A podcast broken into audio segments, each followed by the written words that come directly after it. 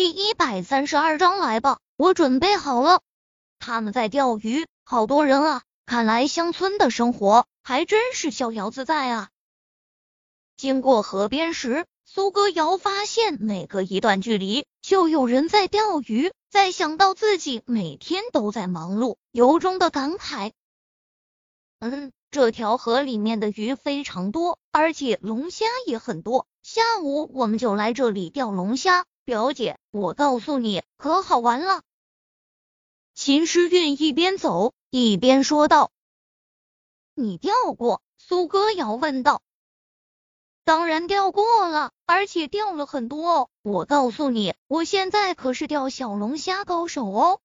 现在秦诗韵他自己已经掌握了钓龙虾的方法，经常会拉着夏子音一起来钓小龙虾玩。可以说，钓小龙虾成为了他一个非常喜欢的娱乐项目。行，那我们下午来钓小龙虾。听秦诗韵描述的绘声绘色，苏歌瑶也来了兴趣。在林若风的带领下，三人来到了一片野生枣树下面。虽然是野生的，但是枣树长得非常好，密密麻麻的枣子早已经将树枝压弯，很多只要站在地上，伸手就可以摘到了。只不过能伸手摘到的，都已经被村民摘的差不多了。想要继续摘的话，只能爬树上去了。我们先摘些枣子吧。”林若风说道。“好啊。”苏歌瑶点了点头，随后面带为难之色：“只是树这么高，怎么摘啊？”“五，以前站在地上就可以摘到，现在不行了。”秦诗韵说道：“想要摘的话，那就只能爬上树了。”爬树，苏歌瑶陡然间睁大双眼。从小接受的就是精英教育，爬树对他来说真是一个陌生的名词。嘻嘻，看我的！秦时运吐了吐舌头，然后将目光转向林若风，说道：“帮我一把。”好嘞。林若风走到秦诗韵身后，双手掐在他的腰间。轻轻一用力，便将秦诗韵给送上了枣树的树树压之处。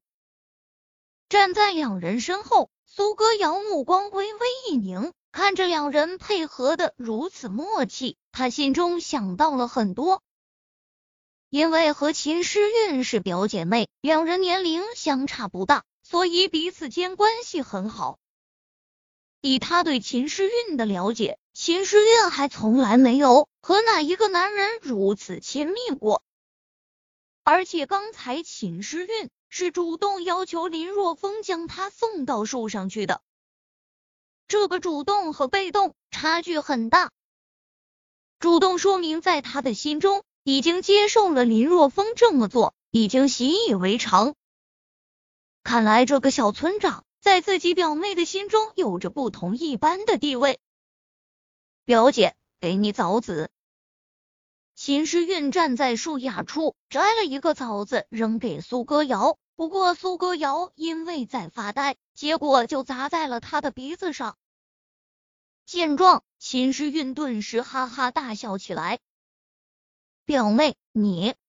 苏歌瑶狠狠的瞪了秦诗韵一眼。拿这个调皮的表妹没办法，表姐，你要不要上来一起摘啊？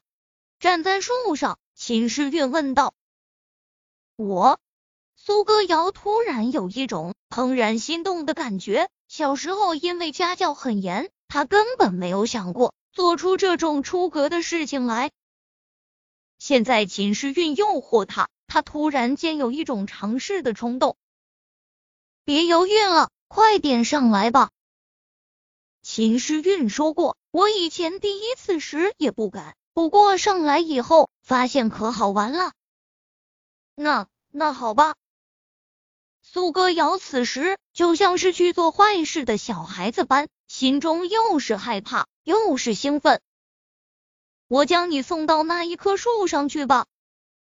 林若风指了指另外一棵枣树。让两人在同一棵树上，因为比较拥挤，不太安全。来到另外一棵树下。林若风站到了苏歌瑶的身后，然后将身体贴向苏歌瑶。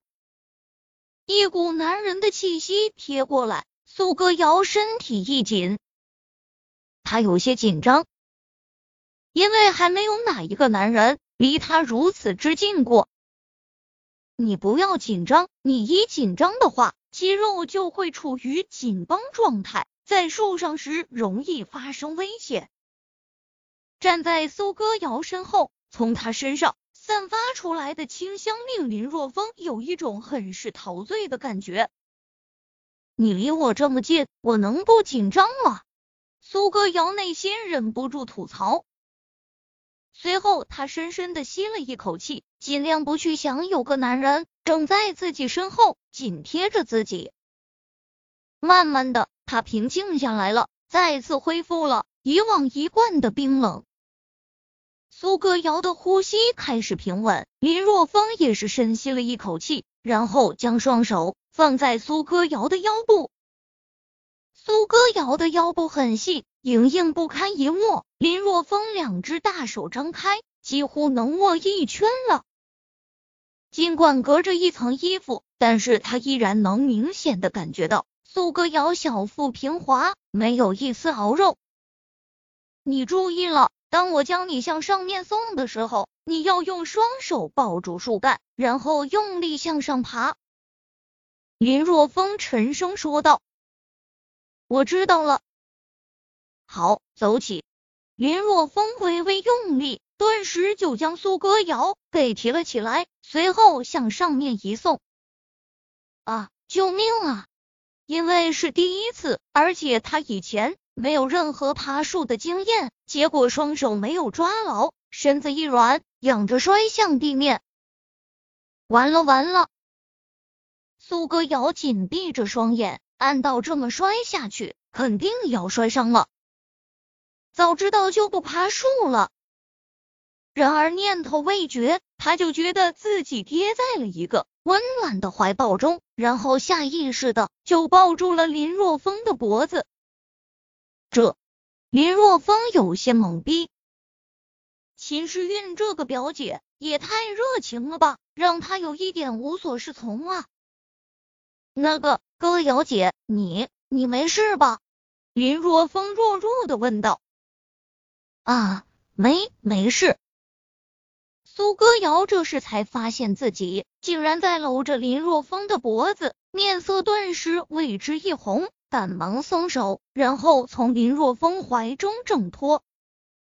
丢人，好丢人啊！竟然主动给人家投怀送抱了。刚才温香软玉抱满怀，结果现在眨眼睛，怀中空空如也。